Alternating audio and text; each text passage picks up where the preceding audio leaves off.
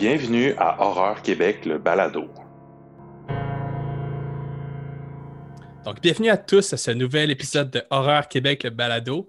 Épisode, deuxième épisode, euh, nouveauté qu'on vient d'instaurer pour le mois de juin, euh, avec euh, un invité spécial encore une fois. On a Yvan Godbout, euh, auteur de la, du livre euh, qui, qui, pendant un bout de temps, il ne fallait pas prononcer le nom, euh, Hansel et Gretel. On a une belle entrevue avec lui sur laquelle on parle beaucoup de, de l'horreur au Québec, de ses inspirations aussi. On va parler un peu de son travail en tant qu'auteur.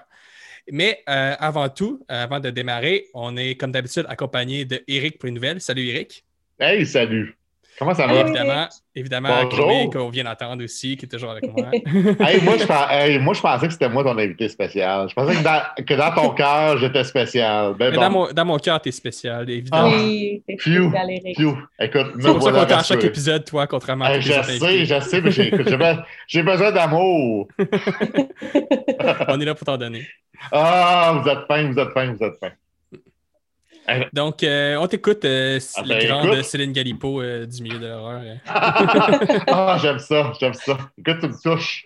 Euh, ben écoute, je ne sais pas si vous vous souvenez, euh, le dernier podcast, je vous ai parlé d'un coup de cœur de Castlevania. la- Oui, et d'ailleurs, je veux Ouais. dire que j'ai fait mes devoirs, j'ai écouté les deux premiers épisodes de la nouvelle saison et Oh! Oh yeah! J'ai pas encore fini, j'ai fait ça euh, dans, dans les derniers jours, mais euh, je suis déjà hooké. Ah, cool, cool. Je suis vraiment content. Je suis vraiment content. Écoute, ça vient à, à peine d'être sorti, ça fait même pas un mois, que là, on annonce qu'il va y avoir une espèce de spin-off, en fait. L'univers de Castlevania s'agrandit. Euh, C'est ouais, une toute nouvelle série qui va mettre en vedette euh, Richard Belmont, qui est le fils de Sifa et Trevor qu'on retrouvait dans, dans la série qui est sur. Netflix, et Maria Renard. Euh, ça se déroule en France pendant la Révolution française et c'est présentement en, préparation. On n'a pas de, vraiment de date quand ça va sortir, tout ça. Mais moi, ça m'excite vraiment. Euh, tout comme les quatre saisons de Castlevania qui m'ont euh, totalement excité, qui m'ont plu. Vraiment, là, si vous êtes fan, comme je disais, si vous êtes fan, pas seulement de Castlevania, mais si vous êtes fan de, de, séries d'animation ou peu importe, là, puis de chez vous là-dedans, s'il vous plaît. Ça, fait, ça tellement longtemps qu'on qu'on chiale qu'il n'y a pas de bonnes adaptations de jeux vidéo dans, qui réussissent à transmettre dans, d'autres médias. Ça, c'en est Mhm. une excellente. là. Hey, écoute, écoute c'est moi qui, à à Horreur Québec, qui a fait les quatre critiques et je suis tellement constant dans mes notes que j'ai donné toutes des 4.5 sur 5. Wow! Donc, vous vous trompez pas. Euh, écoute, chez vous là-dedans. Surtout que sur Netflix, des fois, c'est des fois, c'est so-so, mais ça, Ouais. euh, ça se dévore euh, vraiment très rapidement. Mordez à pleine dents, hein? Mordez, mordez à Petit jeu pleine de mots, dents. vampire, ouais, Il y a un lien. Il y a un lien. Fait qu'on va suivre ça euh, prochainement, j'espère. Écoute, J'espère euh, au moins l'an prochain. Ça serait cool. Certain. Vraiment- Ouais. Toi, Chloé, non, ouais, t'as- Non, t'as- je vais, ben, je vais écouter. Mais euh, j'en ai entendu, j'ai juste entendu des bons commentaires. Fait que ça, Cool. ça, me, ça me tente un peu. ouais. Super. Ben écoute, on va en- enchaîner avec une nouvelle. Je sais pas si vous autres, vous attendez ce remake-là. Et moi, je dois dire, je dois avouer, j'ai euh, une confession à faire. Je ne l'ai jamais vu. Genre, Et ici, je parle de Toxic euh, Avenger. Je ne l'ai jamais vu. Toxic le Ravageur en français, Ouais. si vous voulez. Euh, J'ai- vu, 84. euh, ouais, vu le premier, Ouais. il y a eu des, des dérivations aussi, même une série d'animation, aussi étrange que ça puisse être, là, destiné à un public jeune. Hey, écoute, euh, et je ne veux pas dire n'importe quoi, mais je crois même qu'il y avait même un jeu vidéo à la Nintendo à l'époque. C'est fort possible. C'est, en tout cas, bref, mais écoute, il y a quand même une série d'acteurs intéressants qui joignent au remake. On a annoncé il n'y a pas si longtemps que Kevin Bacon va jouer le vilain, le fameux gars dans Footloose qui a, qui a- qui a- qui a habité euh, plusieurs de mes rêves plus jeune. My God, que je voulais avoir une, une, euh, un bal de finissant comme ça, mais bon, ça a loin d'être. euh, d'être- on dansait pas tout en même temps là, sur Footloose. ça, ça, ça- c'est vraiment pas ça. la comédie musicale n'est pas débarquée dans ton bal. et- Hey, Non. non, mais j'aurais aimé ça. Bref, fin, écoute, fin de, de, de, de mes rêves. Pas si palpitant que ça, mais bon. Et là, on apprend que euh, Elijah Wood, on l'a vu dans, ouais. dans, le- dans Maniac, dans Come to Daddy, dans, dans, série Seigneur des, des, des Anneaux, euh, se joint à la distribution Sauf que là, on ne sait pas encore quel rôle, euh, quel rôle qu'il va jouer. Bref, euh, il y a aussi euh, Peter Dink, euh, Dinklage. Peter Dinklage. Dinklage, merci. Ouais. Hey, merci de m'aider. Euh, célèbre pour euh, Games, euh, Games of Thrones Ouais. ou dans X-Men Days of Future Past, Mhm. qui va, lui, incarner le rôle titre, quand même. Il c'est ça, ça va être étrange. C'est je qui va être, euh, qui va être euh, la, la bébite, là, le Toxic Avenger. euh. Ouais, ouais. Ben, je sais pas s'ils vont garder sa grandeur, sa grandeur ou s'ils Ouais. vont. je sais pas. Ben, ils peuvent se permettre d'aller n'importe où, ça devient un mutant. Oui. Ben oui. J'ai hâte de fout. voir le, le nouveau design. Je ne sais pas s'ils vont rester dans le classique, parce que le classique avait un, côté très icono- iconographique. Là. Euh, Ouais. Taxi, ça a été pendant longtemps le visage de Trauma Picture aussi. C'était un peu leur mascotte. euh. Oui, tout à fait. Tout à fait. Et il y a aussi le Québécois Jacob Tremblay, qu'on a vu dans euh, The Predator. Euh, Toi, tu vas, tu vas me dire l'année, il me semble. il y a- C'est-tu le dernier Prédateur ou je Euh, ben, c'est c'est le, mémoire. c'est le- c'est le plus récent. là. C'est lui. C'est le plus récent, hein? ce Qui date de, je pense, 2018-ish. Ouais, ish, ouais. Moi, je l'ai vu, je l'ai trouvé correct, toute.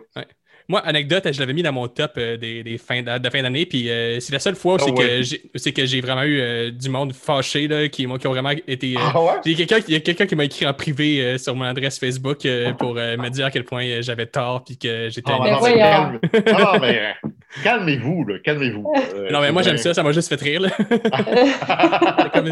t'a vraiment scrappé ta journée que je mets ça dans mon top subjectif personnel. oui. Écoute, lâche-toi là, si elle m'insulte. euh, Ah! Bref, euh, écoute, euh, c'est euh, Macon Blair qui a réalisé I Don't Feel at Home in This World Anymore, qui va réaliser Oui. ce remake-là, qui est produit évidemment par Lloyd Kaufman, qui nous a, écoute, nous a donné une série de films cultes de, de chez Trauma. Écoute, pour ceux qui n'ont jamais entendu parler de Taxi le, le Ravageur, comme j'aime bien le dire, euh, l'histoire, c'est lorsqu'un homme en difficulté est poussé dans une cuve de déchets toxiques, il est transformé en un monstre mutant qui doit passer de paria à héros alors qu'il court pour sauver son fils, ses amis et sa communauté des forces de la corruption et de la cupidité. Rien de moins. Ouais. C'est ça, mais c'est. Le, le premier film, à ce Ouais, côté-là, ça- vraiment, ça oscille entre le, le trash vulgaire puis le côté un peu, justement, parodie de super-héros, Ouais. un peu euh, étrange. Puis, tu sais, il y a une métaphore sur le Ouais. bullying. Puis, en tout cas, c'est bien euh, bien spécial comme film. Je vous conseille de, de trouver un club vidéo obscur et de, et de vous. euh, et de Ouais, c'est vrai, regarder euh, Toxic Avenger. Oui, c'est, c'est, écoute, pas choix à jour, là, c'est ridicule. De- euh, écoute, dernière petite nouvelle qui, moi, euh, m'intéresse grandement, c'est euh, on, a, on a annoncé que le documentaire Mental Health and Horror va explorer oui. l'effet positif des films d'horreur. Oui, moi, Bon. je l'ai toujours dit, les films d'horreur, c'est cathartique, ça réduit l'anxiété. J'ai vraiment hâte de voir ce, ce documentaire-là. Oui, ben, écoute, moi aussi, ça a été annoncé euh, il y a quelques jours. Ça va être réalisé par Jonathan Bar Barkin, qui est le rédacteur chez Bloody Disgusting. Euh, puis là, il y a une panoplie de, de, producteurs aussi, euh, dont un, euh, Andrew Hawkins, qui a collaboré à In Search of Darkness, documentaire de 4 heures. il, y a deux- parties en plus. Il y a- ça fait 8 heures de, documentaire sur Shudder, que moi j'ai bien aimé. Bref, le documentaire va présenter des entrevues avec des fans d'horreur, des critiques de films, des historiens, réalisateurs, producteurs, scénaristes et des professionnels de la, santé mentale. Mais là, moi, ce que Bar- euh, explique, puis moi j'ai trouvé intéressant, c'est qu'il dit qu'il y a deux objectifs avec le documentaire. Le premier objectif, c'est de faire savoir à cette, personne euh, au milieu de nulle part, celle qui aime l'horreur, mais qui n'a pas de, de système de soutien ou d'accès aux ressources en santé mentale, qu'elle n'est pas seule. Deuxième objectif, c'est de lutter activement contre les stéréotypes nocifs et les stigmates auxquels notre communauté est confrontée au quotidien. L'horreur est depuis trop longtemps le bouton noir du cinéma et de la société. Il est temps euh, de montrer à quel point le genre peut être puissant, important et utile pour d'innombrables personnes à travers le monde. Euh, écoute, quand j'ai lu ça, j'ai fait Ah oui, tellement.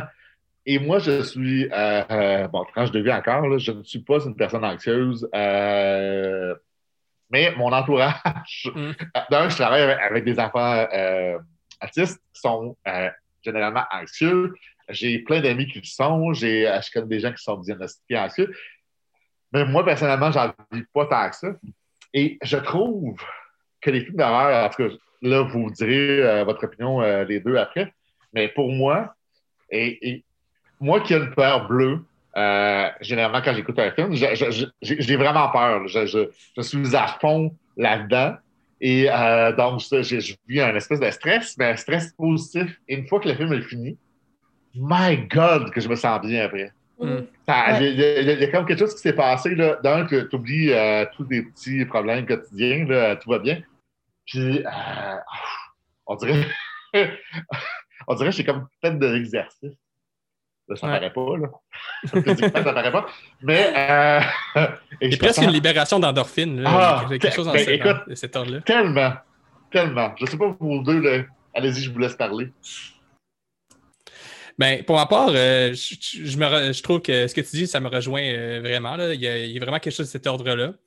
Euh, encore plus aujourd'hui qu'à l'époque, quand j'ai découvert, c'est que j'ai toujours eu une mentalité. tu sais, euh, quand j'étais plus jeune, j'ai regardé des films d'horreur en gang, sais, en riant un peu, en, en Ouais. pas ça trop au sérieux. Mais depuis que je fais plus une job aussi d'analyser puis que je suis plus dans cette dynamique-là, j'essaie de comme, de me laisser un peu plus, hein, mettons, imprégné par l'histoire. Puis souvent, en faisant ça, justement, il- ça, ça me ramène beaucoup à mon intériorité, là, à comme, euh, comment moi je me sentirais dans une situation un peu similaire. Puis ça fait en sorte que justement, euh, tu peux vivre un peu des expériences par procuration, puis ça aide justement à calmer certaines anxiétés, je pense, euh, à un certain niveau. C'est sûr que ça ne fait pas des miracles, ça ne remplacera jamais, mettons, de la thérapie, j'imagine, pour des gens. Non, Mais il y a quelque chose qui, qui- qui est vraiment de cet ordre-là qui vient euh, comme euh, justement te faire réfléchir et avoir un, un peu d'introspection sur comment affronter certaines peurs que tu pourrais avoir dans la vie. Tu sais, faire des liens, des parallèles, il y a quelque chose de cet ordre-là qui est vraiment spécifique au, au genre de l'horreur. là. Oui, puis ça permet euh, de se laisser aller à, à une peur qui n'est pas la nôtre. tu sais. Donc, Oui. c'est beaucoup moins effrayant. Euh, J'aime bien mieux avoir peur pour la madame qui va se faire manger par la bébite dans le film que pour mes propres problèmes financiers. Tu sais, c'est terrifiant, ça. Fait que ça permet tu sais, de, de- de vivre ses peurs, mais d'une façon qui est saine, oui. puis qui est pas. euh, parce que moi, j'en fais beaucoup d'anxiété, là, puis j'avoue que oui, ça m'aide énormément. Quand que, une journée que ça va pas, là, je mets un bon film d'horreur, puis un qui me fait peur. Là. Tu sais, moi, les affaires d'esprit, là, surnaturel, là, c'est ça qui me vient me chercher le plus. Là, tu sais. Puis euh, après ça, c'est ça. Comme tu dis, c'est comme si je vis là, une- quelque chose pendant ce moment-là, puis après ça, ah, c'est fini, c'est passé. Ah. c'est. Ouais, ouais. Et, et c'est, comme tu disais tantôt, Raphaël, j'ai l'impression que c'est peut-être euh, de l'endorphine, si je ne me trompe pas, là, ou. Ouais. euh, euh, parce que moi, j'ai, une peur réelle, mais j'ai tellement un plaisir à avoir peur et à Mm. hurler ma vie. Et euh, écoute, c'est fascinant, puis ça fait tellement du bien. Puis euh, je pense pour ça aussi qu'on tripe tant en film Ouais, mais il y a d'horreur. un côté euphorique, là, justement. Tu sais, Je pense que la peur et le rire, c'est deux émotions qui, étrangement, je les trouve assez très proches souvent. C'est pour ça que les Ouais. comédies d'horreur, ça marche autant, selon moi aussi. là, C'est qu'il y a vraiment quelque chose de, cet ordre-là qui est comme. euh, tu t'as comme un- une grosse peur, puis après ça, tu te calmes, puis là, tu fais comme genre Ah, c'est drôle, je viens d'avoir vraiment peur. Oui, cet ordre-là. exactement. Ouais, ouais. Bref, ben, écoute, euh, je, trouve, que- je trouve que d'un, c'est un sujet fascinant. Euh, J'ai bien hâte de voir ce projet-là. Euh, il, euh, il va être partiellement financé dès le 23 juin via le site Kickstarter, mais euh, la production est déjà en cours, c'est déjà commencé. Euh, une première mondiale est prévue pour le début 2022. Donc, Oh. ça va être à suivre. Euh, J'ai bien hâte de voir ça. Ouais, moi aussi. Ouais, on, on, on est bien excités. Ouais. hey, sur ça, c'est fini mes nouvelles brèves. Je vous dis à bientôt. Lâchez pas. Avant qu'on termine, euh, j'aimerais Oui, juste oui. ajouter un mini- micro-détail. Euh, c'est une annonce en fait publique euh, qu'on fait euh, en ce début de podcast-là. Euh, comme vous l'entendez, dans le fond, nous, on est vraiment un podcast audio euh, et des fois, ça peut être un peu inégal le son à cause qu'on est, on fait ça sur Zoom avec euh, chacun des, des équipements différents. On a une ambition euh, bientôt euh, avec euh, la réouverture puis la fin de la pandémie de commencer à tourner, euh, admettons, dans un environnement plus proche d'un studio. On a l'équipement, tout, mais on cherche un endroit qui serait intéressant justement à faire des enregistrements intérieurs, filmer. Fait qu'on fait un appel un peu à, vous tous qui écoutez le podcast. Si jamais euh, vous avez euh, des, des idées, des suggestions, vous connaissez un lieu, que ce soit euh, qui, est peut-être qui, se prête un peu justement à un milieu horrifique. Je ne sais pas, vous, vous connaissez une maison hantée, un, quelconque dans le, coin de, Montréal ou quoi que ce soit, n'importe quel. Vous, vous, vous, avez un endroit en tête un peu qui, est peut-être un peu spooky où c'est qu'on pourrait installer un équipement et faire des tournages un peu plus studio. vous pouvez nous écrire au balado à commercial horreur.québec balado à commercial horreur.québec. C'est euh, facile à trouver. Euh, puis euh, si vous avez des suggestions, n'hésitez pas à nous écrire. On, est un peu à la recherche de ça. Et puis on est tellement, tu on est sympathique, on, a bien d'argent, puis on est propre de notre personne. Exact. on, va se le dire, on est du monde propre. Si c'est un commerce et tout, ça peut, se, ça peut se faire sous la forme de commandite ou quoi que ce soit. On peut plugger. Voilà. Moi, offrez-moi de la bière, je vais être bien heureux. oui, c'est une bonne idée. Mais moi, là, écoute, après ton annonce surprise, euh, je vous quitte là-dessus. Je vous dis euh, à la prochaine. Euh, portez-vous bien. Puis, je vous embrasse, coudon. Je suis rempli d'amour. Rempli d'amour, nous aussi. On te, donne l'amour comme tu as Ah, merci. Salut, Eric. Ciao. Bye. donc, on est en présence de l'auteur bien connu maintenant, Yvan Godbout. Euh, qui a écrit euh, bon, Ansel et Gretel, mais aussi euh, une section de Cobaye, Olivier, puis Les yeux jaunes, la trilogie de zombies. Salut Yvan, comment tu vas? Salut Chloé, ça va super bien, toi? Ça va bien, merci. donc, on a préparé des petites questions de, de, préparation pour se réchauffer un peu. Là. Parfait, vas-y, vas-y. D'abord, ça te vient où le goût d'écrire? Euh, en fait, moi, ce que je voulais faire quand j'étais vraiment adolescent et jeune adulte, je voulais devenir réalisateur. Mon rêve à mhm. vie, c'était vraiment de faire des films. Et euh, vraiment, la fin de mon adolescence, début de ma vie d'adulte, j'ai réalisé vraiment des petits films, des petits films d'horreur avec ma famille, ma sœur, euh, ma blonde de l'époque. C'était vraiment pour le fun. J'avais vraiment une grande passion pour ça. Et euh, tu vois, après ça, la vie familiale est entrée, les enfants sont venus, le travail, tout ça. Fait que j'ai vraiment mis ça de côté. Et c'est vraiment dans ma mi-trentaine que je me suis mis vraiment comme à écrire euh, des histoires juste pour le plaisir. Mais euh, j'ai toujours été un petit peu paresseux. Fait que si on, on parle de l'époque où on écrivait sur les machines à écrire, ben, je finissais jamais, je finissais jamais mes romans. Donc, euh, c'est ça. Dans, ma jeune trentaine, j'ai décidé de, faire un premier roman qui s'appelle Le Servant de Messe. J'ai réussi à l'écrire au complet. Je l'ai gardé pour moi. C'était vraiment très personnel. Ça m'a comme vraiment prouvé que j'étais capable d'écrire un roman complet puis d'être un petit peu moins paresseux qu'avant. C'est, tout simplement comme ça que c'est arrivé. Là. Ça s'est fait de fil en aiguille. Euh, j'ai, j'ai rien forcé. Euh, c'est venu tout seul.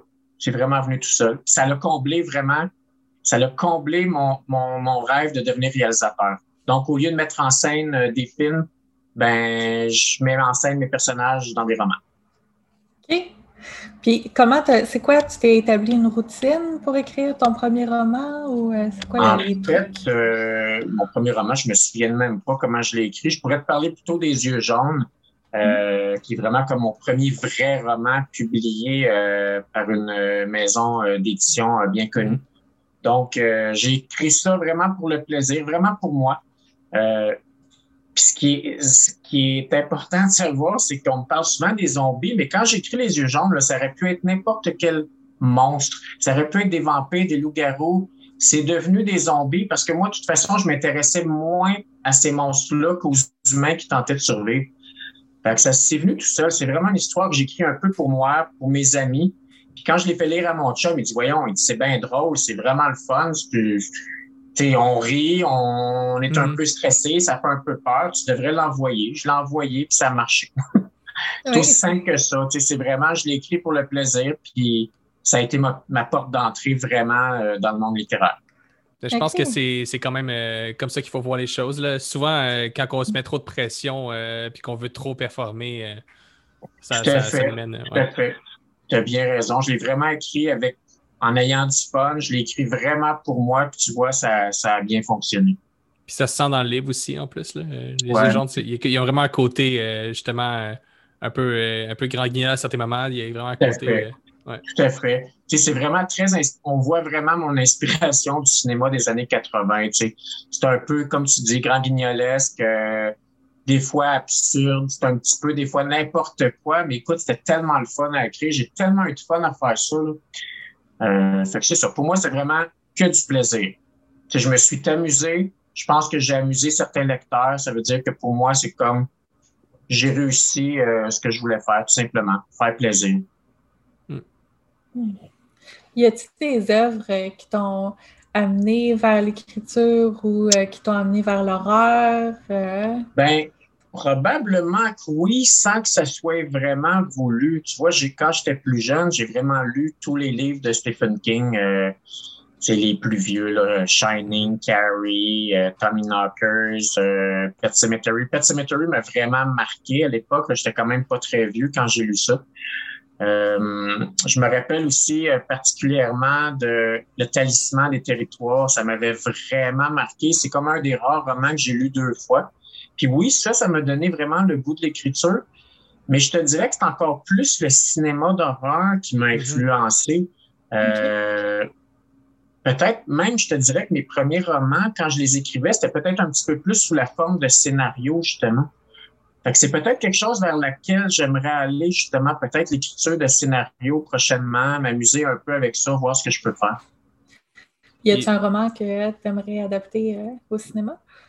Ben, c'est sûr que, tu sais, un auteur, ça voudrait toujours voir ses œuvres sur grand écran. Je suis pas sûr que certaines pourraient s'y retrouver. En tout cas, il faudrait faudrait travailler fort pour, euh, pour adoucir le tout.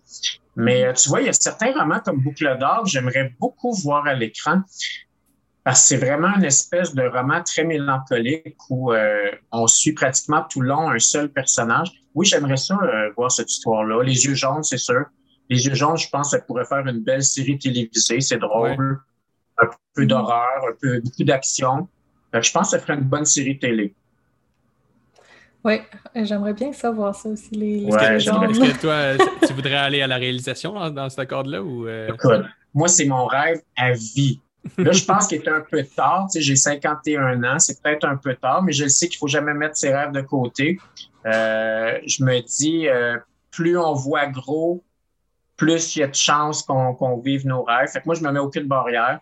Euh, les trois dernières années ont été difficiles. Fait que maintenant, je te dirais que je prends chaque seconde de ma vie, puis je les vis à 100 Fait que tout ce qui me vient, moi, j'accepte tout. On me demande de faire quelque chose, je dis oui. Tu sais, tu comprends, je veux plus rien mettre de côté, je veux plus avoir de regrets. Euh, le temps passe vite. Euh, puis je me dis, on a juste une vie à vivre. Puis je pense que pour ce qui me reste, qui est quand même assurément moins long que ce que j'ai vécu, euh, je vais me donner Ah, on sait jamais. C'est sûr que je pourrais faire un centenaire, mais euh, bon, j'écrirai avec la main tremblotante un peu rendue à la fin. Mais oui, moi, mon but, c'est de faire le plus de choses possible en ce moment. Mais c'est ça, tu dis qu'il euh, est peut-être trop tard, mais je veux dire, il y, en a, mettons, on passe à Sénégal, il a commencé à faire de la réalisation relativement tardivement aussi. J'ai vu ça aujourd'hui. Hmm? J'ai vu ça aujourd'hui. Je capotais. Je suis tellement content pour lui. Écoute, moi, il réalise un rêve que j'ai depuis toujours. Je suis tellement, je suis vraiment content pour lui. Ça devait être trippant. Il devait vraiment se sentir comme un enfant. Écoute, moi, là, écoute, ça, c'est un rêve à vie, là. Et puis, il a dirigé Micheline Langto. Je capote. écoute, c'est un rêve, là. C'est vraiment un rêve. Je pense que n'importe qui, qui, rêve de tenir une caméra rêve de diriger Micheline Lacto aussi. Hey, c'est un premier pas en réalisation qui, qui est solide. Là. Puis euh, est-ce qu'il y, a des réalisateurs ou des réalisatrices qui t'impressionnent particulièrement, que, tu penses que tu fermerais ta patte un peu euh, à, partir de ces ah. influences-là? Ben, c'est sûr que je suis extrêmement influencé. Puis le monde me trouve bien quétaine quand je dis ça, mais par Steven Spielberg. Tu sais, hmm. j'étais tout petit quand je l'ai découvert. Tu sais, moi, Sugarland Express, euh, c'est dans les premiers films que j'ai vu de lui. Duel, Rencontre du troisième type. Tu sais, j'étais vraiment jeune, là. Fait que moi, j'ai vraiment été élevé avec ces films. C'est vraiment, mais vraiment mon idole. Lui puis Michel Tremblay, là. Ouais. T'as dit, ils sont devant moi et je meurs. Je meurs tout de suite. Je perds tous mes moyens. je suis plus capable de rien faire. C'est drôle parce que j'écoutais euh, La peau blanche hier. Oui, j'ai vu ça. Il parle de Michel Tremblay, puis là, il y a un professeur un peu fendant qui dit Michel Tremblay, c'est du soap opera, puis euh, tu sais. Scandale! oui, Ah, Dieu. Non, Michel Tremblay, pour moi, écoute, c'est comme l'auteur du Québec. Si j'ai un auteur à nommer au Québec, c'est Michel Tremblay. Moi, il y a une grande influence sur, euh, sur ce que j'écris, euh, sur ma façon de voir les choses. Euh, il y a une façon d'écrire les dialogues qui est divine. C'est Mm. c'est c'est du bonbon. Moi, je, écoute, j'en lirais à tous les jours si je pouvais. J'ai recommencé à lire tous ces romans dernièrement, un après l'autre. Euh, donc, moi, euh, une bibliothèque juste avec du Michel Tremblay, je suis capable de vivre jusqu'à la fin de mes jours. Pour vrai, là. C'est vraiment vrai. Ouais. euh, c'est clairement, une de ses- c'est clairement une de ses grandes forces, le dialogue. là. C'est Ah, le, théâtre, ce qu'il a mis sur la map, puis Exactement. c'est un géant, là, notamment à, un- à cause de ça. Exactement. C'est un géant, puis c'est un génie, puis c'est une personne incroyablement humaine, puis ça transparaît dans ses œuvres. Tout à fait. Moi Yes. aussi, il est, On dans, va- il est dans mon top euh, au niveau des auteurs, même du monde. Là. Il, est pro- il était avec Anne Hébert. Là. Je parle souvent d'Anne Hébert au podcast, Ah que je suis oui. un gros fan, mais ouais. Anne Hébert, écoute, moi, j'ai découvert Anne Hébert au, au cégep avec une lecture obligatoire qui était Les enfants du sabbat. Mm. Ça m'avait marqué, ce roman-là. Là. Tu sais, ça parle quand même de religion et de sorcellerie au Québec. Ouais. Un roman de 1975 euh, avec des sujets très tabous. Là. Ouais. Euh, moi, ça m'avait vraiment marqué. Je me disais, aïe, aïe, on fait des affaires comme ça au Québec. Tu sais. Je pense Vraiment. que ça fait trois fois qu'on en parle au podcast, puis je ne l'ai pas lu. Pour vrai? Ben, que je vraiment à découvrir. Elle a, elle a vraiment des, euh, elle a vraiment abordé des thèmes vraiment difficiles. Tu sais, on, on a parlé beaucoup de mon roman Ansel et Gretel, euh, mais je te dirais que bien avant moi, elle avait abordé certains thèmes pas faciles, elle aussi. Là. ouais. On passe au foot bassin. Là. Il y a des affaires euh, élevées là-dedans, là, pas mal. là. Oh, oui, tout à fait, tout à fait. Mais c'est une auteure vraiment exceptionnelle. Tu sais, elle avait une plume remarquable, très poétique. euh, elle aussi, c'est vraiment un incontournable. Les gens qui connaissent pas Anne Hébert, euh, je le conseille de, de, de s'y atteler, tu sais, de, de, de découvrir ces œuvres-là. Comme Gabriel Roy aussi, euh, il y a beaucoup de, de, de, de une nouvelle génération qui la connaissent pas. Mhm. C'est tellement bon, c'est tellement beau à lire. Euh, moi, je suis tombé récemment dans ses, euh, dans ses lettres euh, à Gabriel Roy. Il y a Oui. comme un gros recueil qui est sorti il y a quelques années. Puis euh, je suis Exact. tombé là-dedans. Puis c'est, c'est- même si c'est. C'est pas, ça n'a pas une volonté littéraire, c'est littéraire. Là, ça n'a pas de. Exact, Mm. exact. Mm. Elle avait un, énorme talent. Euh, on va revenir vers Laura. Bien, Revenons vers l'horreur, oui. Euh, tu as dit, tu as participé au podcast de nos amis euh, euh, sur Horreur sur la route. Oui, Puis, tu as dit que ton prochain roman, là, qui vient tout juste, tout juste de sortir, c'était comme une autofiction. Qu'est-ce qu'on Oui. s'attend à des faits, à des, des émotions, un mélange des deux? À quoi Et- peut s'attendre? écoute, encore aujourd'hui, quand j'ai fait une publication Face- Facebook, puis aujourd'hui, je l'appelle vraiment mon roman OVNI. Pour moi, c'est un OVNI, ce roman-là. Euh, c'est un mélange de genres. J'ai moi-même de la difficulté à le nommer. Euh, je le dis autofiction parce que ceux qui l'ont lu euh, semblent dire que c'est ce qui se rapproche le plus. Parce que c'est pas une biographie. Euh, c'est vraiment un mélange de tout. Euh, j'ai vraiment de la difficulté à le décrire dans le sens que oui, je me raconte des choses euh, vraies parce qu'il faut. Ce, ce roman-là, en fait, est écrit sous forme de journal. Donc, je me raconte beaucoup. Pardon. Euh, je voulais vraiment montrer avec cette œuvre-là que parfois la fiction peut avoir l'air extrêmement réaliste, mais malgré tout, au bout du compte, ça reste la fiction. Fait que beaucoup de gens, je le sais déjà, qui vont m'écrire pour savoir qu'est-ce qui est vrai, qu'est-ce qui est faux dans ce livre-là. Et je le mentionne d'ailleurs dans le livre que c'est peut-être pas si important que ça de le savoir, que moi, je suis là pour raconter une histoire, les gens ont à prendre ou non ma proposition. Donc, on embarque dans l'histoire ou on n'embarque pas, ça, je suis pas responsable de ça. Mais euh, moi, ce que je sais, c'est que je suis là pour raconter aux gens une histoire et euh, j'espère qu'ils vont vraiment s'abandonner à ça. C'est intéressant. Ça me rappelle un peu euh, le concept euh, des creepypasta. Je ne sais pas si tu es familier. Ah, non, je peu. connais pas ça, non?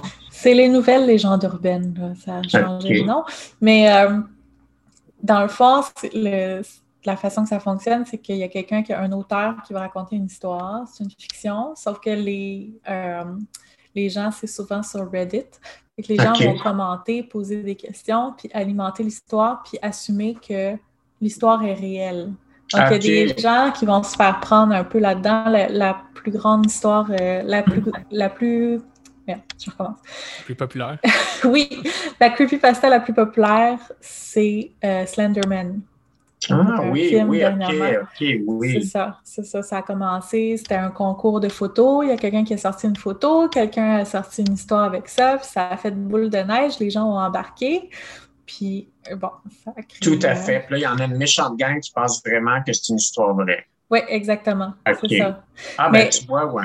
Ça Le- se rapproche de ça. C'est ça, parce que le concept à la base, c'est qu'on on s'en fout un peu si c'est vrai ou pas. Toi, tu nous le présentes comme vrai. Sauf que moi, ce qui m'intéresse, c'est l'histoire. C'est une bonne histoire ou c'est pas une bonne histoire. tu sais, Puis le Tout à reste. fait. Tout à fait. C'est- un peu comme, mettons, on retourne un peu à la littérature québécoise, mettons des gens comme Nelly Arcan, que tout ce qui- tout ce qui- tout ce qu'elle écrit, c'est vrai, mais tout ce qu'elle écrit, c'est faux en même temps. là. Exact. Mhm. Exact. Tu sais, tu vois, moi, c'est sûr que sous forme de journal, c'est moi que ça m'enseigne. Je suis comme l'espèce de personnage principal. Puis les membres de ma famille se retrouvent dans mon roman, mais naturellement, ils ont tous d'autres noms. Je les ai renommés. Euh, ils sont dans cette histoire-là. Ça veut pas dire que ce qu'ils disent, euh, ce qu'ils font, comment ils réagissent, ça veut pas dire que c'est tout le temps vrai. Ça veut pas dire que c'est tout le temps faux non plus. En fait, c'est vraiment un travail d'équilibriste que j'ai fait. Puis je me suis vraiment amusé avec ça. Puis c'est c'est sûr que moi jamais je vais dévoiler ce qui est vrai ou ce qui est ce qui est faux. Euh, je veux vraiment laisser les gens s'amuser avec ça, faire leurs propres conclusions ou ne pas en faire du tout ou euh, prendre ça vraiment comme euh, une simple partie de plaisir puis un, roman comme bien d'autres. mais c'est sûr qu'il y y a un côté dans ce roman-là qui représente la partie de l'affaire Ansel et Gretel. C'est sûr et certain que j'en ai profité pour revenir sur le sujet, pour mettre un point final là-dessus, pour parler de mes émotions par rapport à tout ça, pour parler des émotions de ma famille, comment on s'est senti là-dedans. C'est sûr que je pouvais pas ne pas le faire. C'est vraiment un roman dans lequel je me raconte que j'ai écrit pendant ces années-là, là, pendant que j'étais au Mm. plus bas. Donc, c'est sûr qu'il y a beaucoup de choses euh, un petit peu plus lourdes, un petit peu plus sombres euh, que je relate là-dedans. Euh, puis justement, ben, pour ceux qui vont le lire, on voit justement que le mal, à un moment donné que j'ai vécu, ben, ce mal-là se matérialise. Donc là, j'en dirai pas plus. Je pense que je n'ai déjà trop dit. Mais ça hook déjà. Ouais. Est-ce que, est-ce que tu t'auto-censures depuis euh, le procès? Puis tout ce qui Ben, je m'auto-censure. En fait, je suis quasiment obligé de dire que non, dans le sens que les thèmes que j'ai abordés dans Ansel et Gretel, je l'ai fait une fois. J'ai pas besoin de le refaire. Euh, j'ai touché à des thèmes difficiles, tabous, euh, que j'ai pas besoin de répéter ailleurs. Euh, Mhm. J'avais, j'étais comme une espèce de, tu sais, souvent l'enfer vécu par les enfants, euh, c'est tu, on n'en parle pas. Moi, j'ai voulu crier pour eux, crier à leur place à travers la fiction. Là, je l'ai fait. Euh, ça m'a apporté euh, des années difficiles. Là, aujourd'hui, je suis content. Oui, on a passé au travers. Maintenant, les auteurs euh, qui abordent ces thèmes-là vont pouvoir dormir sur les deux oreilles. Euh, ceux qui craignaient n'ont plus à craindre. Et c'est ça. Fait qu'au moins, à travers mon cauchemar, j'aurais apporté la paix à certains autres. Donc, euh, je suis content pour ça, si on peut être content d'avoir traversé un cauchemar. Mais non, j'ai pas à me censurer parce que j'ai touché pas mal. Le côté le plus sombre, je l'ai touché. J'ai plus besoin de l'aborder maintenant. Euh, je dis pas que dans d'autres romans futurs, j'aurais pas à, à frôler des fois ces sujets-là à travers certains personnages, mais c'est sûr que je m'y replongerai pas à fond. Ça, c'est sûr que non. Mais c'est pas de la censure, c'est juste parce que je l'ai fait.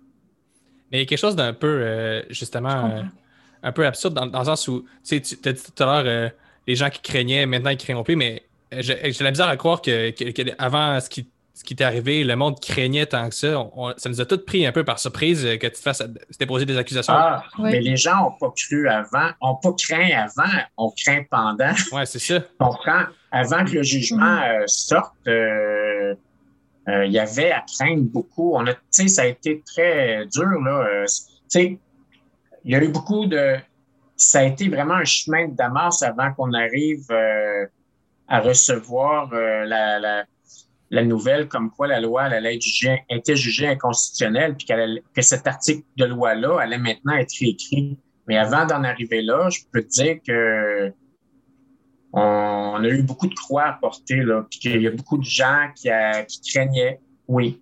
Parce que, tu sais, il y a pas tant de monde qui le savent, mais euh, des auteurs qui ont abordé le sujet au Québec, qui sont publiés au Québec, il y en a un sacré nombre, là. Ben oui. Et nous, on a un corpus d'études qu'on a fait et je te dirais qu'on dépasse les 500 titres, là, donc les 500 auteurs aussi. Tout ça au Québec, tout ça distribué dans la francophonie, puis euh, fait que euh, c'est ça. Ouais, mais moi, j'avais euh, j'avais déjà ton livre avant Ouais. que tout ça arrive. On s'était rencontrés au Requiem, puis je l'avais acheté là-bas. Puis euh, je j'en dormais plus la nuit, pas de peur, mais de colère. J'étais fâchée. Euh, puis la question que je me posais, c'était c'est quoi la prochaine étape? Si, si le jugement, il, il rendait un jugement contre euh, le roman, ben moi, est-ce que je me trouve en, sais, Beaucoup en de gens se sont possession? posé la question. Moi, je craignais, au-delà de craindre pour ma propre vie, puis pour, sais, personne veut finir en prison pour avoir écrit un roman. Tu sais, on s'entend, c'est des, premièrement, c'était pas une autofiction. Moi, là, là, c'était vraiment un roman de fiction avec des personnages qui n'existent pas, inventés carrément. Mais je craignais pour les auteurs et les auteurs, autrices, qui écrivent des autofictions dans lesquelles ils dénoncent leurs abuseurs. Ça veut dire que juste en décrivant les actes de leurs propres abuseurs, il était possible d'être condamnés, eux autres aussi. Donc, pour moi, ça, c'était épouvantable. Ça se pouvait même pas qu'on en arrive là. Euh, mais bon, Mhm. ça a pris quelques années. Finalement, on a eu la bonne nouvelle. Puis, il n'y a, plus aucun appel possible maintenant. C'est tout. euh, maintenant, on est sûr qu'il n'y aura plus d'appel. Puis, il était temps, là, parce que je vais vous avouer que vivre trois années comme ça, c'est ça fait vieillir quelqu'un. La barbe blanche que j'ai, je l'avais déjà, mais les poils noirs ont vraiment disparu au fil des jours. Là. C'est vraiment pas facile à vivre. Ouais. Je le souhaite à personne. Puis heureusement, il n'y aura plus personne qui va avoir à le vivre. Mais c'est- en même temps, c'est ça, on a eu la même conversation euh, un peu avec, euh, avec Rémi Couture là, qu'on a eu au podcast euh, le mois dernier. Puis c'est- c'est c'est- c'est un débat de société peut-être qui devait être fait, mais c'est c'est absurde que ça se soit fait sur le dos d'individus puis sur le dos d'artistes qui avaient. Ben, Mhm. En fait, pour moi, tu sais, je suis d'accord qu'on puisse vouloir un débat de société. La méthode prise était Mhm. archi nulle. c'est ça exactement. Et si tu veux faire un débat de société, ne te sert pas que d'un individu. Mhm. Euh, là, c'est ça. Fait que moi, j'avais, tu sais, j'avais vraiment le poids de tout, c- tu sais, j'avais vraiment le poids de tout ça sur ma tête, moi et ma maison d'édition. Puis, c'est ça. Alors qu'on était tellement nombreux, ceux et celles qui auraient été touchés par cette menace-là. Euh, Ça aurait été tous les auteurs. Ça aurait été tous les ben, auteurs. ça aurait été les- tous les auteurs. Ça aurait Ouais. été tous les auteurs. Même ceux qui, même ceux qui ont oublié avoir écrit certains passages. Ouais. Ça aurait été tous les auteurs. D'ailleurs, euh, si on remonte au Ouais. 18e siècle, il y a le marquis de Sade qui s'est fait euh, emprisonner pendant 40 Ouais. ans pour ses écrits. D'après toi, est-ce que ça l'a ça, ça a stagné la situation? Ben, moi, je trouve qu'on revient de plus en plus jamais- à une époque puritaine? Euh, je sais qu'il y en a qui n'aiment Mm. pas trop ça quand je dis ça, mais c'est quand même vrai que si tu veux. Euh, moi, c'est sûr que je vais rester prudent. Maintenant, je reste prudent sur ma façon de m'exprimer, sur les mots que j'utilise. Euh, je suis très conscient qu'il y a des mots qu'on n'a plus à utiliser, qui sont plus utilisables. Euh, par contre, il y a certains contextes dans lesquels on devrait pouvoir le faire. Mais euh, c'est sûr que sans parler de censure, moi, je vais demeurer prudent quand même dans ce que je dis maintenant. Euh, il y a personne qui veut être, euh, qui veut passer à travers les années que j'ai passées. Euh, mais c'est ça, je trouve vraiment qu'on vient vers une époque où le puritanisme est assez important. Je vais dire ça de même. Puis maintenant que la religion n'existe plus au Québec, qu'est-ce qui cause Je cet appel à la pas. censure-là, Je ne sais pas. qu'est-ce qui fait ça? Je, je comprends pas moi-même. Ben, on parle de la religion, est-tu tellement si morte que ça? Peut-être la religion catholique, mais euh, Mhm. Ben, je pense que c'est aussi je beaucoup on est dans une époque aussi euh, qui, qu'on, donne la parole aux victimes, ce qui, est- ce qui fait vraiment du bien et qui est vraiment positif. Tout à fait. Mais qui vient avec- positif. Mais qui vient avec euh, certaines conséquences aussi, qui, qui fait en sorte que des fois, on perd de vue le- l'espèce de juste milieu. Parce qu'à chaque fois qu'on va vraiment pousser dans un espèce de. pas d'extrême, mais qu'on qu'on va vraiment privilégier une parole euh, précise, c'est ça qu'on en néglige d'autres. Puis, tout le, le consensus le juste milieu vient de- du clash de paroles. Fait que, tu sais, pour certains trucs bien précis, la notion de victime, on devrait peut-être un peu y réfléchir euh, en tant que société, justement. C'est pas parce qu'un individu est un, a sa- son individualité un peu froissée par quelque chose que toute la société devrait courber un peu Ouais. l'échine devant. Peut-être qu'on peut observer. Peut-être. Moi, je suis vraiment très heureux, mais tu sais que les victimes maintenant ont, ont peut-être euh,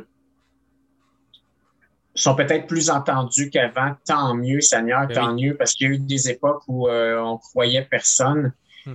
Euh, moi, c'est plutôt au niveau de, de- de- de- des arts puis de la, de- la création que je me dis, ça n'a pas d'allure qu'on régresse de ce côté-là. Tu sais, on peut pas avoir une plus grande ouverture envers les gens maintenant euh, qui dénoncent euh, des abus. Mais de l'autre côté, du côté de la création, demander à ce qu'on se taise. Pour moi, c'est, c'est comme paradoxal, ça va pas ensemble. Donc, on voudrait que les gens parlent, Mhm. mais on fait taire les auteurs. Pour moi, ça fonctionne pas, ça se peut pas, ça. On devrait au contraire pouvoir parler plus que jamais à travers nos œuvres. Là. Tu sais, écrire un roman, c'est pas juste d'écrire euh, les petits euh, côtés rose bonbon de la vie. Il y a des côtés sombres dans la vie, on devrait Mhm. pouvoir en parler. Mhm. Bon, mais c'est ça. Je pense que c'est un débat euh, qu'on n'a pas fini d'entendre. Euh, tant, que ça reste, tant que ça reste un débat d'idées et que ça vient pas dans les tribunaux attaquer des personnes, euh, c'est Ouais. sain. Là. Il faut que ça se passe. ouais. Mais il y a un débat aussi sur la liberté d'expression en ce moment qui est peut-être lié, tu sais, parce qu'il y a des gens qui, euh, qui parlent euh, de, de on, on peut tout dire, il y a des personnes qui pensent qu'on peut pas tout dire, puis peut-être que ça vient de là aussi, de la réglementation de la liberté d'expression, qu'est-ce qui est possible, tu sais, par exemple, un, un chroniqueur en particulier du Journal de Montréal, Ouais. mettons, là, tu sais, qui dit qui dit des choses épouvantables, ben, tu sais, moi, ça me choque, mais je suis pas obligée de lire, tu sais, mais il y a, a d'autres personnes. Tu sais, fait que c'est c'est Je là pense qu'une des le- plus grosses problématiques qu'on là. a présentement, c'est notre facilité à donner notre opinion sur tout et sur rien. Euh, Il n'y a rien de plus facile que d'aller sur Mm. Facebook ou n'importe quel réseau, là, puis écrire des commentaires sur n'importe quoi qui arrive à tous les jours. Tu sais, c'est- que je trouve maintenant, tu sais, je vois souvent des notes passer, des gens qui commentent sur tout, sur tous les bulletins de nouvelles, sur toutes les annonces, sur toutes les publications. On peut-tu, à un moment donné, se garder une gêne? Puis il y a des choses. Tu sais, j'ai fait une publication aujourd'hui, justement, peut-être. Il y a des choses qu'on peut parler à la maison, entre nous, entre amis, sous le couvert de la discrétion, sans être obligé d'aller l'indiquer, sans être obligé d'aller l'écrire sur nos, sur nos pages Facebook ou Instagram ou peu importe. Mhm. Mais c'est ça. Je pense qu'on devrait se garder une petite gêne des fois, puis, puis je- c'est pas vrai que toute opinion est bonne à dire. Donc, Je pense clairement. que des fois, on devrait avoir un petit peu de retenue. Hmm. En tout cas, moi, j'essaie de plus en plus de n'avoir. C'est Je sais que je suis loin d'être parfait. Des fois, je m'échappe. Des fois, j'en dis trop. Des fois, je regrette. Mais j'ai pris l'habitude maintenant de faire une publication Facebook, de le mettre pour moi uniquement. Puis si au bout d'une couple de minutes, j'ai pas de remords, je me sens bien avec ce que j'ai écrit, OK, là, je vais aller le mettre pour mes amis ou bien public. Mais je me laisse toujours un petit délai parce que Ah. des fois, j'agis sur des coups de tête. Comme beaucoup, beaucoup de gens sur Facebook, je le réalise, agissent, agissent sur des coups de tête. Donc, euh, c'est ça. Je trouve que les réseaux sociaux, ça a du bon, beaucoup. C'est une très bonne promotion pour nos, pour nos œuvres, pour nos romans, pour nos films. Euh, tu sais, moi, je suis Horreur Québec euh, religieusement tous les jours. Euh, je lis tout ce que vous faites. Là, je je suis très triste que vous ayez perdu certaines choses euh, depuis le 21 mai. Ouais, mais on, va, Ah, on, essaie de, on on essaie de essaie de récupérer. là, ça. récupérer on, a encore, on a plate. encore un peu d'espoir. Ouais. Ben, c'est ça, je voulais aller lire la critique de Mm. Quiet Place 2. Là, je la trouvais pas, puis j'étais bien déçu. Ouais, Marc est bien déçu aussi. Ben, j'ai- C'est quoi la note? C'était 4? ouais, euh, Euh, je me rappelle pas. J'ai. j'ai- moi non Ok. je l'ai pas vu passer. C'est un bon film. J'ai quelqu'un qui m'a dit que Ah, c'était ben, moi, très j'ai bon. beaucoup aimé ça. Ouais. Mais moi, Ah oui, j'ai beaucoup aimé le premier. Sais, je trouve que c'est un très bon suspense. C'est superbement réalisé. Les acteurs sont incroyables. Moi, j'ai vraiment embarqué. Tu sais, c'est une proposition dans laquelle j'ai embarqué. Je sais que c'est pas pour tout le monde, mais moi, les films de monstres, j'adore ça. Mhm. Est-ce que le scénario aurait pu être mieux travaillé? Oui. Mais techniquement, c'était superbement réalisé. Puis moi, Emily Blunt, euh, Ouais, je l'adore. super actrice. Puis est-ce que le Il 2 pas est meilleur? C'est ou, vraiment une euh, très belle continuité. Je te dirais que les 10-15 premières minutes, l'espèce de, de, de flashback, ben, c'est pas un flashback, c'est comme un comme un préquel qui dure 10-15 minutes. C'est vraiment excellent. C'est vraiment bon. là.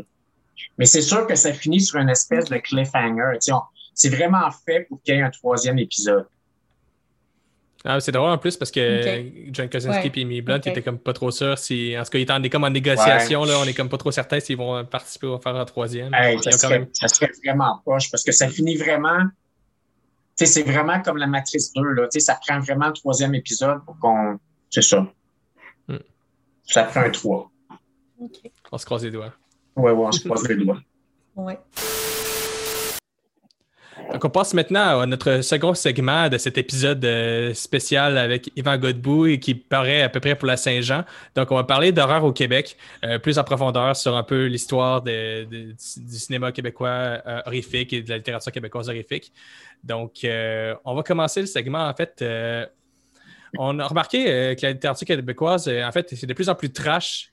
Par exemple, ben, il y a les, cobayes, les contes interdits, tout ça, les romans sénécales. Est-ce que, selon toi, est-ce que tu as dit de ce qui attire un peu les, Québécois vers le genre? Puis de plus en plus?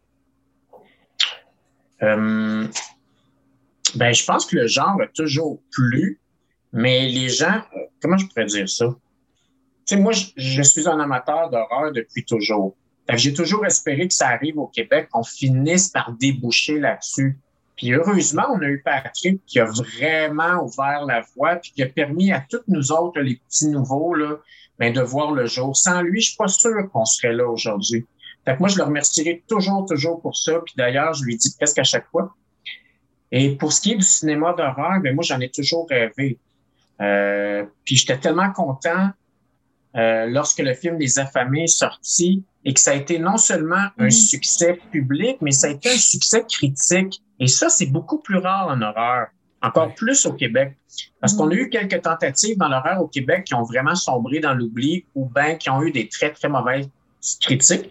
Là, je n'oserais pas en nommer. Peut-être que vous autres, vous allez les nommer, mais moi, je les nommerai pas parce que j'aime Ouais, pas ça faire ça. Moi, je vais Mais, parler euh, du diable est parmi nous euh, durant cet épisode-là, euh, sûrement dans les recommandations. OK. Mais c'est ça. Je vais donner comme exemple vraiment Les Affamés pour moi qui était, euh, c'est ça, qui, qui, qui allie vraiment les deux qualités et euh, horreur. euh, c'est ça. Je suis vraiment content de la voie que l'horreur est en train de prendre au Québec. Mais le cinéma de Robin Aubert, euh, de manière générale, pas juste les affamés, avec euh, Saint-Martin-des-Damnés aussi. là. Ah, c'était vraiment bon. Oh, oui. Ben, lui, il a un sens de la mise en scène incroyable. C'est c'est vraiment fou. Puis sa direction d'acteur aussi. Tu sais, ça paraît qu'à la base, il était, il était acteur lui aussi. Ça paraît vraiment. C'est peut-être ce qui fait toute la différence parce qu'on a vu certains films un petit peu moins réussis, puis souvent, c'était justement au, jeu de la, au au niveau de la direction d'acteur. Tantôt, euh, Chloé parlait de La peau blanche, que moi, j'ai vraiment beaucoup aimé à l'époque. D'ailleurs, je devrais le revoir, mais ça fait longtemps que je ne l'ai pas vu. Mais je trouvais que c'était vraiment un film très réussi. Oui, c'est très euh, film Ouais. de vampire classique euh, avec la petite histoire romantique. Ça me faisait penser un petit peu à euh, Oui, Thirst. C'est vrai. Tout à fait. Mais surtout qu'il n'y a pas de budget. Ouais. Tu sais, c'est des budgets, des budgets de misère qu'on a ici. Fait que, tu sais, je trouve ça vraiment formidable.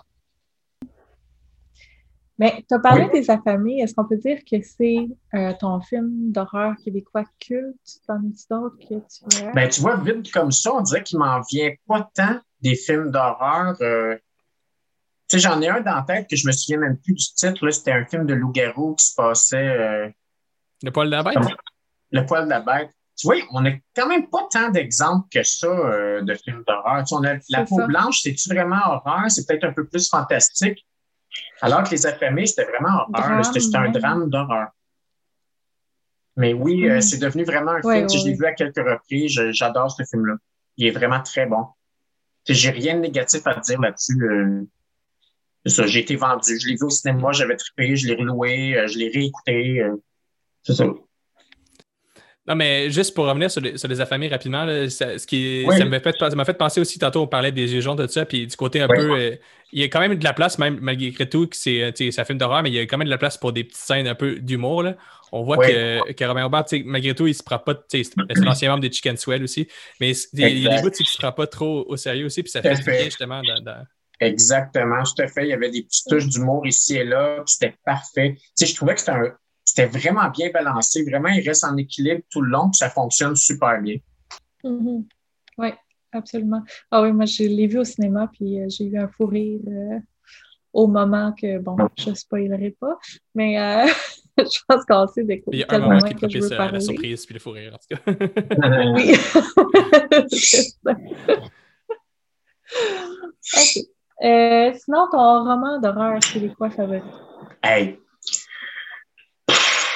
J'en nommerai, j'en nommerai pas parce que c'est toutes des gens que j'aime beaucoup, que je côtoie, puis je voudrais pas nommer quelqu'un au détriment d'un autre. Hmm. Je suis pas capable de faire ça. tu sais, Je suis incapable de faire ça. Euh, fait que c'est ça. Je m'excuse, mais je pourrais pas répondre à ça parce que pour moi, je les aime tous, sont tous bons. Euh, tu sais, ben, je vais peut-être parler un petit peu d'Ariane Gilna parce que je trouve, tu sais, c'est une auteure que j'adore. Elle écrit superbement, de façon très poétique. Puis elle aborde la littérature comme sous forme de légende, puis j'adore ça. Est-ce que c'est vraiment de l'horreur? Je ne sais pas. C'est peut-être plus Mm. fantastique, fantasy. Elle mélange un peu d'horreur à travers ça. Fait que je vais nommer Ariane, je l'aime beaucoup, mais il y en a plein d'autres. Tu sais, il y en a plein d'autres. Fait que Mm. euh, c'est ça. Je vais, je vais m'abstenir. Non, mais de toute façon, une recommandation, c'est toujours bien aussi. Là. Donc, il y en a un, moi, que j'aime beaucoup, que- qui s'appelle Les sangs, comme sang, comme du sang, au pluriel. Euh, puis c'est par euh, Au- Audrey Wilhelmy. C'est une fille euh, de l'UQAM. Euh, puis, elle a écrit ce roman-là. C'est un homme qui va avoir plusieurs femmes. Puis, chacune de ces femmes-là va raconter son journal. Donc, va écrire son journal, va raconter son histoire d'amour avec euh, cet homme-là de sa façon à elle. Mais cet homme-là, c'est un OK. tueur en série. C'est comme, c'est un homme riche. On ne sait pas trop dans quelle époque ça se passe, mais c'est une époque lointaine, clairement. C'est un homme riche. Les gens savent un peu ce qui se passe, mais ils n'osent pas trop parce que c'est un homme puissant et tout ça. Bon. Puis, euh, parfait. Mais c'est intéressant ce que tu le, le, le livre dont tu nous parles. Là. Ça m'intéresse, ça. Oui, c'est vraiment bon. J'ad- J'adore, j'ai adoré. Moi, je l'ai, non seulement je l'ai lu, moi, j'adore la bibliothèque. Je vais à la bibliothèque, je loue mes livres, puis quand que je les aime beaucoup, je les achète. Ou quand que c'est un auteur, bon, que je les achète dès le début, mais sinon, c'est bon. Fait que je l'avais loué à la bibliothèque. Je l'ai tellement aimé que j'en ai acheté deux copies, une pour moi, puis une, on avait un échange de cadeaux dans le temps. J'ai acheté euh, un pour Mm. euh, le donner en cadeau. Fait que euh, non, c'est Ah, super. vraiment bon. Je vais retenir ta, ta, ta suggestion. Si je peux conclure avec une dernière petite recommandation, euh, mais qui est plus connue sûrement, que vous l'avez déjà entendu parler, mais moi, c'est une de mes grosses claques en termes de littérature euh, horrifique euh, québécoise. C'est Arvida de Samuel Archibald. Il est sorti peut-être, ça fait quand même, ça fait peut-être Mm. 10 ans, ça fait peut-être un an ou deux avant le premier tome des yeux jaunes, justement, quelque chose dans ces Ouais. eaux-là. Puis justement, j'ai ben, j'ai lu les deux à peu près en, en même temps. Puis euh, ça m'avait. Tu sais, on parlait de Stephen King tantôt. Là, si, pour moi, il y a comme, même encore plus que, que Sénécal ou d'autres gens, il y a quelque chose qui me, qui, qui- qui me rappelle vraiment Stephen King chez, chez euh, Archibald. Puis c'est vraiment un bon. C'est un recueil. A- puis, tu sais, toutes les, toutes les, les histoires sont pas. euh, sont pas nécessairement super horrifiques, mais quand ça l'est, ça l'est en maudit. Il y a toujours une trame un petit peu euh, vraiment intéressante. Là. Moi, c'est un, un de, de mes classiques. là. Moi, je me suis ramassé à le donner souvent dans des échanges de cadeaux. Ah, pour vrai? Ça, c'est vraiment un recueil de nouvelles, right? C'est ça? Ouais. OK. C'est publié chez Quartenier. euh, c'est quand, les, quand les éditions Quartenier commençaient. là. OK. Ah, cool. Très bonne proposition. Oui, Samuel Archibald qui a collaboré à Terreur 404. aussi, d'ailleurs. Ouais, qui est un si scénario. Ouais, cool. Euh, on a fait le tour. Hein? Il n'y avait pas vraiment de question, c'était plus un sujet de discussion. Fait que, euh, au Québec, souvent, il y en a beaucoup qui se sentent obligés d'aller faire des, des films en anglais. C'est comme notre dernier épisode euh, ou l'avant-dernier, selon. Euh, J'avais parlé d'un film qui s'appelle euh, Game of Death. C'est deux, Oui. Euh, c'est deux Québécois, mais ils ont fait leur film en anglais. C'est Rémi qui a travaillé ses effets spéciaux, je pense, hein, les effets de maquillage, Rémi Couture. Je pense que oui. Oui, Ouais. je pense que oui. Oui. Fait que, euh, fait que, tu sais, c'est plate parce que le, le milieu, tu sais, on parlait, il y a Robin Aubert qui en fait beaucoup des films d'horreur, mais il y en a d'autres euh, qui essayent puis qui ont, de la, ont- qui ont de la misère à en faire en français, tu sais, puis Ben, c'est le financement qu'ils n'ont pas ici ça. au Québec. Si je me trompe pas, je veux pas mettre les pieds dans les plats, mais il me semble qu'Isabelle Grondin, euh, Ouais. qui voulait faire le film le, ben, basé sur le roman Le quartier des oubliés, je me souviens plus le titre qu'elle avait trouvé en français. Puis je pense que le financement était trop compliqué ici au Québec. Elle a dû, euh, je pense qu'elle a été acceptée en Ontario, si je me trompe pas. Mhm. Donc le tournage va être euh, en anglais avec des comédiens anglophones.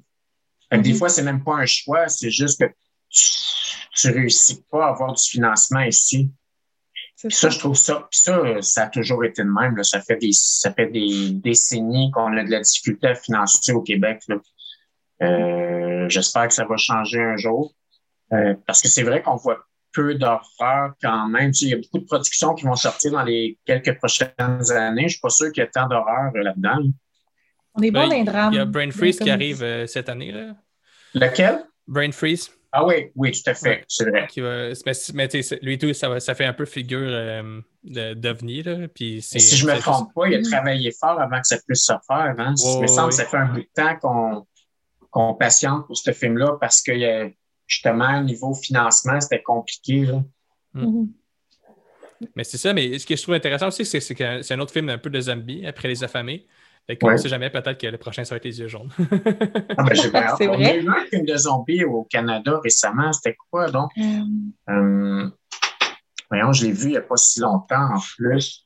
Euh, euh, il y a les gens des Premières Nations dans ce film-là. Ah oui, Euh, oui. euh, euh, code. euh, Voyons. ouais, je- ça me Euh, vient Blood pas, Quantum, c'est Blood Quantum. Ah, exactement. Il y avait des super effets dans ce film-là. Je trouvais, tu sais, euh, au niveau de, de, de- du visuel, c'était vraiment réussi. Les effets spéciaux étaient vraiment cool. C'était vraiment bien. Hmm.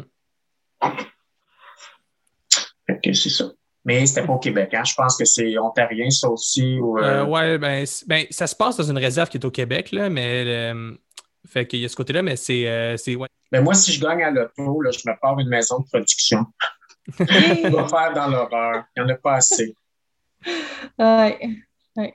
Oui, puis c'est ça. Le financement, il y en a qui même se partir des euh, GoFundMe puis tout ça, euh, c'est tout un euh, toute une affaire. Là. Il y en a. Je pense que c'était pour le passager de euh, Patrick Sénécal. Ouais, ouais. Ça doit Ah, faire, euh, je sais pas, 5-6 ans que euh, il avait fait une levée de fonds comme ça. euh, Pour, euh, tenter un- de monter le projet, ouais. Ouais, exactement. Ouais, ben, c'est sur la glace depuis ce temps-là. là. c'est ça. C'est fou, hein? Mm, mm. Et pourtant, en Mais plus, moi- euh, Sénécal, il, y en a plein de success stories euh, de, de ces films, de- des films adaptés de, son- de ses livres euh, au cinéma. Là. Ouais, mais je me demande justement si c'est pas rendu plus simple maintenant, euh, le médium de la télévision ou bien des, des différentes plateformes que le cinéma carrément. Sais, on a vu certains films euh, sur Netflix, là, c'est lequel là, qui se passe euh, en hiver, euh, c'est des gens, des survivalistes, là. Ouais, ouais, c'est. euh, Voyons. On n'a même pas un titre aujourd'hui. Ben, c'est vraiment pas- c'est jusqu'au déclin, jusqu'au déclin, jusqu'au déclin. Jusqu'au déclin, Ah c'est oui, oui, oui. Mais tu sais, c'est une réussite, ce film-là. Puis, Mhm. tu vois, c'est une production Netflix. Peut-être que la voix est là désormais pour l'horreur au Québec. Je ne sais pas. euh. Ça serait bien quand même. Ça permettrait aux gens au moins de voir les films. Puis les créateurs ben, sont quand même payés malgré tout. Fait que je sais pas, peut-être que c'est une façon maintenant d'envisager le cinéma au Québec. C'est sûr qu'on, moi, je vais toujours rester un fervent défenseur des films projetés en salle. Je vais Mhm. toujours voir les films en salle. Mais bon, euh, si pour en produire quelques-uns de plus, il faut que ce soit via certaines plateformes, ben, donc. Oui, absolument. Ben oui, c'est ça, mais ouais. Les... C'est sûr que les plateformes peuvent amener une solution, mais moi aussi, je pense que je, je suis un défenseur des... en salle. Même Ouais. jusqu'au déclin, on avait réussi à le voir en salle. Horreur Québec avait participé à, Ah, à une cool. publication. à une- à une, euh, Parce que moi, j'habite à Québec, puis on avait... il y avait eu une, une projection au musée de la civilisation. Là. Ah, cool. Mais tu vois, j'étais tellement déçu, moi, quand j'ai su que Quiet Place 2 allait probablement. Ben, il y a un certain moment qui disait qu'elle allait diffuser, mettons, HBO Max et tout ça. Là, je me dis, oh non, pas vrai. Tu sais, je veux vraiment le voir au cinéma, ce film-là. Puis j'étais content qu'ils ont, qu'ils ont dit non, que ça allait être une exclusivité cinéma. Mm. Ça allait prendre 45 jours, je pense, avant qu'il sorte vraiment sur les plateformes. Je dis, ah, yes, ça nous oblige vraiment à le voir au cinéma, puis j'étais bien content. Tu sais, comme que, voyons, c'est quoi le film euh, King Kong euh, et Godzilla? Ouais. Ouais. Comme- Mais bon. ouais. C'est une grosse boursouflure, mais moi, j'aime ça, ces films-là. Puis, j'étais tellement content. Moi, je suis allé le voir au cinéma la veille. Je suis allé le voir un jeudi, puis à partir du vendredi, tout refermait. Fait que je suis vraiment content. Je l'ai Mm. vu sur grand écran. Oui, c'est complètement n'importe quoi, mais c'est du gros fun pareil. Ben oui, on, où- est- on était d'accord. On a fait, euh, on en a parlé euh, dans un podcast justement, puis on a, tout le monde était d'accord que c'était, que c'était quand même Ouais. cool. Ah, Ah, oui, c'est vraiment le fun. C'est comme si tu étais un enfant pendant que Ben tu oui. regardes ça. Euh, Moi, j'y vais vendredi pour la première fois depuis le début du confinement. Ah, Le dernier film que je suis allée voir, c'était Invisible Man, OK. Avec Horreur Québec d'ailleurs. puis c'était vraiment bon, ça. Là. J'ai adoré. Ouais, J'ai ouais, tellement j'ai aimé ça. C'est tellement bien réalisé. Puis l'actrice, là, elle est incroyable. Ça va. Elisabeth Moss. Ah Ouais. ouais, vraiment. Puis là, le premier film que je peux aller voir, c'est Conjuring 3. Ah, ben j'y vais moi aussi, vendredi. Ah oui? Ah, ben oui, c'est sûr. Puis là, je suis content parce qu'à Québec, on a enfin, enfin des productions en version originale. Parce que pendant très longtemps, à Québec, on voyait juste les films en version française, ce qui m'a toujours tanné. Euh, c'est pas que je trouve que les versions québécoises sont, sont mal faites, les traductions, tout ça, mais je préfère toujours les voir en version originale, qu'ils soient Mm. en espagnol, en chinois, en japonais ou en suédois. J'aime toujours les voir en version originale. Qu'ils soient sous-titrés, ça me dérange pas. Fait que Conjuring, je suis content, il va être en anglais. Fait que je vais aller le voir. Mais de la part d'une traductrice, euh, je peux dire que moi aussi, j'aime mieux les versions Ouais. originales. Pourtant, on fait du très bon travail de traduction. Oui. c'est vraiment Oui. pas ça, mais c'est toujours. L'œuvre est toujours plus forte, à mon avis, en version originale. Tu sais, les Pedro Almodovar, là, qui sont en espagnol, ben, je les vois en espagnol. Mhm. Et je mets les sous-titres tout simplement, puis c'est toujours meilleur. Tu sais. Mais il y a deux choses, tu sais, euh, quand on, les, quand on comprend l'anglais, euh, il y a des nuances que le français va avoir de la difficulté à, à aller chercher. Exact. Puis, euh, puis ça, c'est valable pour n'importe quelle langue. Mais Exactement. même si c'est pas une langue qu'on connaît, l'acteur, tu sais, c'est pas que les acteurs sont pas bons, mais tu sais, on, on, on a la, la, la performance à 100% de l'acteur. Exactement. Avec sa voix, c'est... Exactement. Puis il y avait des exceptions. Tu sais, comme à l'époque, il y avait Jodie Foster qui faisait ses propres versions françaises. Puis Mhm. c'était merveilleux. Fait que là, que tu le vois en français ou en anglais, si elle était le personnage principal, ben c'était parfait, tu sais. Mais t'es- c'est ça. Donc, euh, ben, en- pour terminer, est-ce qu'on peut savoir un peu sur quoi tu travailles actuellement? Là, on sait que tu viens de sortir euh, Maudit auteur. euh, auteur Maudit. ben là, je travaille à la correction euh, du dernier tome de la trilogie à l'intérieur des contes interdits, qui est le petit pousset. Donc là, je suis vraiment à la correction, donc je suis vraiment à la finale. Je devrais pouvoir terminer ça soit cette semaine ou la semaine prochaine. Ça, c'est prévu pour une sortie à l'automne. Pour ce qui est de la suite, euh, j'ai comme tellement d'affaires sur lesquelles euh, j'ai commencé à travailler que je sais plus trop laquelle je vais prendre parce que ça a été assez intense euh, ces derniers temps. Fait que je prends une chose à la fois. Mhm. J'essaye de terminer un projet complètement avant d'embarquer sur un autre. Mais c'est ça, je suis un peu ouvert à tout. J'ai j'ai ressorti des manuscrits, j'ai commencé à travailler ça un peu. Puis on me demande beaucoup les yeux jaunes 4. Fait que là, c'est ça. Ouais. Je jongle à tout ça en ce moment. Non, mais il faut, faut que tu. Est-ce que faut que tu aies l'inspiration et que tu aies la bonne idée pour les yeux jaunes 4? Là? Ouais, puis tu sais, je veux pas. Tu sais, ça risquerait d'être vraiment de la redite. Fait qu'il faut vraiment que je trouve un angle très Mhm. différent. Euh, puis je l'ai pas trouvé encore. Pour le moment, c'est sur la glace. Ben, c'est parfait. On, on aime mieux euh, que ce soit sur la glace que tu, que tu fasses de quoi que tu n'as pas envie de faire. Ouais, chez exactement. Ouais. Exactement. Fait que merci beaucoup, Yvan Godbout. Ben, merci beaucoup, Raphaël et Chloé. Vous avez été très gentils de m'inviter. Fait qu'on encourage tout le monde à se procurer euh, ton dernier livre. Et, euh, Et les autres. Et les autres. Et les autres. C'est bien gentil. Merci. beaucoup. Merci. Salut. Bye bye. Donc, bienvenue dans le dernier segment de l'émission, le segment habituel des recommandations. Euh, on va commencer en fait euh, tout de suite avec toi, Chloé. Qu'est-ce que tu as regardé euh, ou lu ou aperçu dans les dernières semaines qui, qui mérite notre attention? Ben moi, en fait, j'ai bon, j'ai lu euh, le Boucle d'or, mais je voulais vous parler de Hansel et Gretel, en fait, qui est le premier tome, parce que ça, c'est quelque chose que les gens ne savent pas tous. Quand, t'es- quand tu connais pas, tu suis pas trop euh, Yvan Godbout, on- les gens sont moins au courant. Boucle d'or, c'est la suite de Hansel et Gretel. Il y a bientôt euh, la troisième partie, Le Petit Pousset, qui va sortir. Euh, Je n'ai pas de date à vous donner, mais je sais que ça s'en vient. Puis, euh, c'est ça, donc euh, comme j'ai dit un petit peu dans le, le podcast, moi j'ai eu la chance de le lire avant euh, la saga, là, donc j'avais vraiment un regard frais sur euh, le, le roman. Puis euh, j'ai- trouvé que ça se faisait euh, extrêmement bien. Euh, c'est euh, un bonbon, en fait. C'est un tourne-page. On commence au début, puis on s'attache tellement au personnage. ça, se lit tout seul. Donc, c'est un roman absolument pour ceux qui l'ont pas encore lu. Lisez-le, puis allez pas le lire pour la scène ou les quelques scènes qui ont causé des problèmes. Là, allez le lire comme vous d'un- d'un nouveau roman. Puis faites-vous votre propre idée. euh, oubliez les médias pendant quelques secondes, là, puis euh, Mm. faites-vous votre propre idée de, de ce roman qui est euh, excellent. excellent. Et toi, Cool.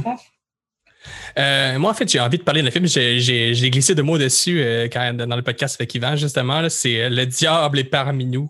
Euh, c'est un film québécois, en fait, de Jean Baudin, étrangement, mais même s'il il a, il a demandé qu'on retire son nom, là, il n'est pas vraiment crédité. Jean Baudin, en passant, c'est le cinéaste euh, qui a fait euh, J.A. Martin, photographe. C'est comme un, un des plus grands classiques du cinéma québécois. Mm. Euh, parmi de sa carrière, euh, il, s'est essayé au genre de l'horreur, euh, mais il s'est fait retirer le montage final, fait qu'il a toujours euh, un peu nié ces films-là. Puis avec raison, Mhm. parce que c'est un des pires films de l'histoire du cinéma québécois. C'est, euh, c'était comme une espèce de, de tentative, je pense, de certains producteurs un peu véreux de comme faire du cinéma B, genre euh, de série B, de ciné, puis, euh, comme aller, euh, genre, peut-être s'exporter, justement. Euh, c'est un espèce de film qui, sais, ça essaie de s'inspirer un peu de Rosemary's Baby, mais pas tout à fait. C'est euh, un peu. Il y a des bouts tellement psychédéliques fuckés, genre que t'es comme. Pourquoi ils ont fait ce choix-là? Ça n'a aucun bon sens. c'est euh, un film vraiment spécial. euh, c'est avec Daniel Pilon, habitué des, des films un peu étranges de ces années-là. puis d'ailleurs, euh, pour la- l'anecdote, je pense que ça ferait un excellent film pour euh, le podcast euh, des films dans le cabanon. Je sais pas si vous- il y a des gens qui connaissent ça, mais, si, mais si vous les connaissez, envoyez-leur le film. Je pense que il pourrait- ça pourrait les intéresser. Dans le fond, ça, ça, ça a eu. euh, le récemment, il, est- il est ressorti avec euh, Elephant, qui a voulu quand même euh, remettre un peu de, le, le projecteur dessus parce que c'est un film vraiment spécial. Mais ça, ça date de Mhm. 74. Euh, c'est vraiment. C'est un peu dans la période aussi que les films québécois avec après-ski, des trucs un peu de fesses un peu étranges, des scènes un peu euh, osées. Puis euh, euh, actuellement, euh, sans, sans vouloir euh, faire de la mauvaise promotion, whatever, ben, il est accessible gratuitement sur YouTube à n'importe qui qui veut le voir. Puis je pense que personne ne va jamais s'en rendre compte parce que c'est un film un peu étrangement oublié. Et que je conseille à tout le monde qui, de- qui, serait, qui aurait un peu cette curiosité-là d'aller jeter un œil. Euh, nous, on a- il y a l'ami euh, Pat Hull de, de Rock Québec qui en avait parlé dans une de ses critiques pour euh, la chronique Je me souviens. Euh, Mhm. D'ailleurs, on, en- on en sort aussi encore récemment des Je me souviens. C'est des, une petite série euh, de- d'articles qu'on fait à Rock Québec pour parler du cinéma québécois, dans le pas loin de Saint-Jean. Vraiment, je le conseille pour les amateurs de, de ce qu'on appelle les, les nanars, là, les films un peu So Bad Is Good. Il y a vraiment quelque chose d'intéressant dans ce film-là. Euh, c'est justement, je ne vais, je vais pas trop rentrer dans les scènes euh, pour trop spoiler ou quoi que ce soit, mais il y a notamment une scène de, de poignardement par une vieille dame qui est comme euh, incroyable. C'est une des choses les plus drôles que j'ai vues de ma vie. Donc, euh, je vous conseille vraiment de- d'y jeter un œil. Parfait. Et que ça fait un peu le tour. J'avais vu qu'on a passé notre le podcast à louanger euh, les chefs-d'œuvre du cinéma québécois, j'avais envie d'en sortir un euh, un petit peu euh, pour des raisons différentes. fait que voilà, fait que ben, ça fait un peu le tour, là, je pense, des, de nos recommandations. encore un petit segment. on vous fait des, recommandations pour ce que vous allez pouvoir regarder durant cette Saint-Jean, si vous voulez avoir un petit peu d'horreur et de lire également avec Yvan Godbout qu'on apprécie et qu'on remercie encore pour sa présence au podcast. Donc, Oh, sinon, pour nous, ça va être euh, le mois prochain, euh, début du mois prochain, euh, dans le fond, qu'on va sortir le prochain épisode. Et, on recommence vraiment un rythme de deux podcasts par mois, donc soyez à l'affût. Voilà. merci à toi aussi, Chloé. Bye. Merci, à la prochaine.